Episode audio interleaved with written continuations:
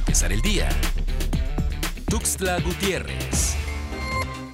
Pedro Gómez Bámaca, dirigente de la Coordinadora Nacional de Trabajadores de la Educación, informó que se diseñó un plan de acción en defensa de los 95 normalistas que ya fueron trasladados al penal número 14 El Amate. La coordinadora se encuentra en una campaña virtual con videos en los que piden la pronta liberación de los 95 normalistas que fueron detenidos durante un operativo de desalojo el pasado martes. Este viernes marcharán en El Amate durante el primer trimestre del 2021 de acuerdo con cifras del Observatorio Ciudadano. En Chiapas, la violencia de género ha incrementado en comparación con el 2020 un 200%.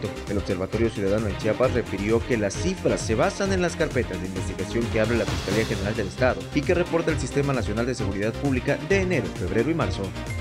Estudiantes, docentes y personal administrativo de la Universidad Pedagógica Nacional en Chiapas iniciaron huelga de hambre y plantón indefinido fuera de Palacio de Gobierno para exigir una mesa de negociación con la Secretaría General de Gobierno, a quienes solicitan la emisión de la convocatoria de nuevo ingreso, la cual no se da desde hace dos años.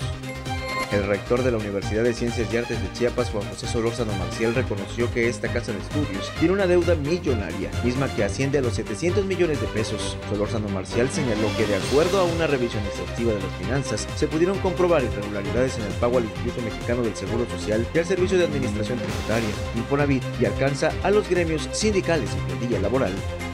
20 casos positivos y dos decesos en Chiapas. La Secretaría de Salud Estatal da a conocer que los contagios nuevos se registraron en los siguientes municipios: Tuxtla Gutiérrez con 7, Tapachula con 4, Ángel Albino Corso con 3, Acapetagua, Comitán, Mazatán, Pichucalco, San Juan, Cancún y Chiapa, un caso cada uno. En cuanto a los fallecimientos, la dependencia estatal informa que recaen en dos personas del sexo femenino de 47 y 57 años de edad, originarios de los municipios de Tuzantán y Tuxtla Gutiérrez.